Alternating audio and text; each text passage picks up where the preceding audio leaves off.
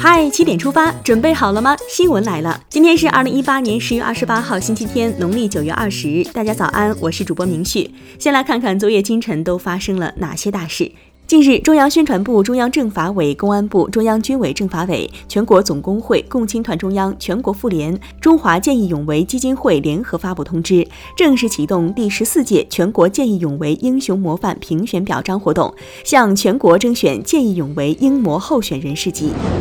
近日，受超级台风“玉兔”的影响，大约一千五百名中国游客滞留在塞班岛。外交部表示，我国公民在当地食宿总体有保障，且无人员伤亡报告。民航部门正在加紧安排运力，受困游客有望今天撤离。在此提醒游客朋友们，外出旅行一定要注意安全。经党中央批准，中国妇女第十二次全国代表大会将于十月三十号到十一月二号在北京召开。大会将修改全国妇联章程，选举新一届领导机构。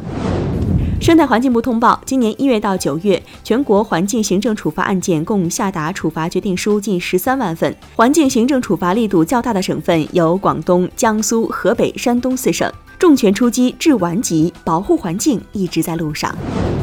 证监会宣布将落实公司法修改决定，依法规范与支持上市公司股份回购行为。昨天，中央军委训练管理部军事体育训练中心与南昌市政府签署合作共建协议。按照合作共建计划，军体运动队将以八一南昌之名参加国家体育总局或体育单项协会举办的年度赛事，并身披八一南昌战袍出赛。中国国家统计局昨天发布数据显示，今年一月到九月份，中国规模以上工业企业实现利润总额四万九千七百一十三点四亿元，同比增长百分之十四点七，增速比一月到八月放缓一点五个百分点。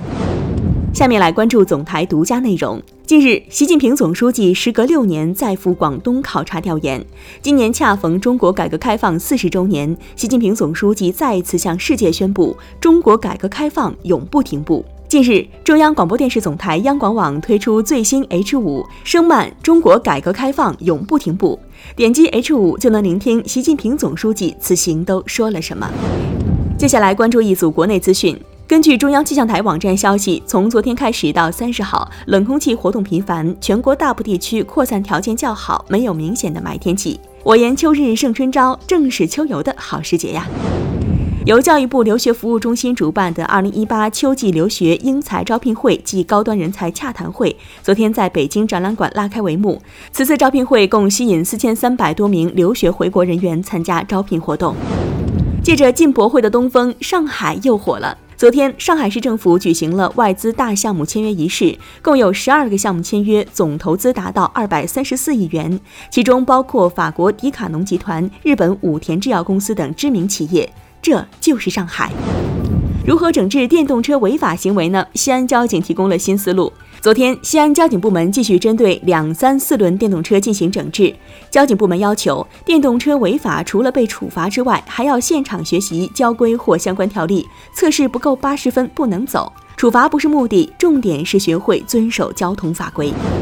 昨天，C 九幺九大型客机第二架机从山东东营胜利机场起飞，平稳降落在江西南昌瑶湖机场，圆满完成转场飞行任务。接下来，国产大飞机将在此开展试飞活动，为咱们国产的大型客机打 call。好事多磨，QQ 提示音滴滴滴滴滴滴，终于可以注册声音商标了。二零一四年，腾讯公司向中国商标局及商标评审委员会提出滴滴滴滴滴滴声音商标的注册申请，被驳回之后，向法院提起行政诉讼。现在，北京市高级人民法院作出终审判决，认定滴滴滴滴滴滴声音商标具有显著性，准予注册。这也是我国国内首个声音商标。大家要注意了，近日江苏无锡警方提醒，近期已经出现多起假客服打着甲醛超标旗号，声称要进行退款理赔的新骗局，已经有多人受骗。双十一将至，大家要谨防上当受骗。看完身边事儿，再把目光转向国际，朝鲜与韩国二十六号举行将军级军事会谈，商定下月撤除朝韩边境附近非军事区各十一个哨所。半岛的和平稳定是国际社会的共同期望。昨天，沙特阿拉伯外交部长表示，记者卡舒吉被杀案的嫌疑人将在沙特被起诉。此前，土耳其方面曾呼吁引渡这些嫌疑人。墨西哥总统佩尼亚近日通过社交媒体表示，墨西哥政府将向符合条件的中美洲移民提供相关援助，以迈出长远解决移民问题的第一步。巴基斯坦三军新闻局二十六号发表声明说，巴陆军参谋长巴杰瓦当天批准了特别军事法庭对十四名恐怖分子的死刑判决。这些人过去曾经实施一系列恐怖袭击，并造成人员伤亡。你想象过在美国的学校，学生每天都在说中文吗？截至今年八月份，全美一共有二百六十四所学校开展了中文沉浸式教育，其中大部分是公立学校。这些学校的学生一天百分之八十的时间都在说中文。汉语国际化的时代还远吗？期待。接下来是今天的每日一席话：奢靡之始，危亡之见。二零一八年十月八号，习近平在党的群众路线教育实践活动总结大会上发表重要讲话。他指出，奢靡之始，危亡之见。不正之风离我们越远，群众就会离我们越近。我们党历来强调，党风问题关系党的生死存亡。他表示，要以最严格的标准、最严厉的举措治理作风问题。奢靡之始，危亡之见，出自北宋欧阳修、宋祁等人的《新唐书列传》第三十《褚遂良》，意思是奢侈糜烂之风的开始，就是国家危亡的征兆。最后进入到今天的每日话题：福建将太极拳列为高中会考内容，你怎么看？近日，福建省教育厅公布高中会考考试说明，首次将简化二十四式太极拳列为体育科目的必考内容，占百分之十权重。